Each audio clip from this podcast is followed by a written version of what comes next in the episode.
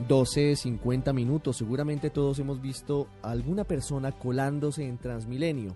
O salta el torniquete o se mete por las puertas de vidrio que tienen las estaciones. Esto tiene preocupadas a las autoridades más allá del detrimento que generan porque obviamente están entrando sin pagar, algo que es irregular, sino porque además está generando muchos accidentes. Las personas que se meten por las puertas de vidrio en muchos casos son atropelladas por los articulados. Juanita Gómez.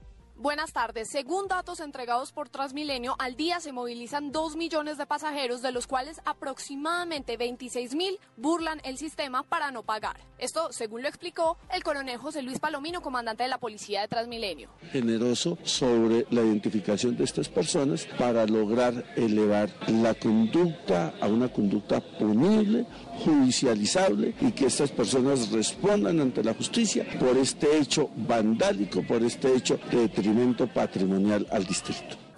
Eso, las pérdidas monetarias son altísimas si se tiene en cuenta que estos 26 mil colados diarios evaden un pasaje de 1.700 pesos. Son 44 millones de pesos al día y 1.320 millones de pesos al mes. Por eso, los que sean sorprendidos en estas actividades serán obligados a pagar el pasaje y ser expulsados de la estación, entre otras medidas que anunció el coronel Palomino. Personas que se cuelan al sistema, hemos logrado establecer que la tarjeta tienen dinero para el pago y en muchas ocasiones tienen dinero en efectivo para el pago de este etiquete. O sea, es más una costumbre, es más una actividad ilícita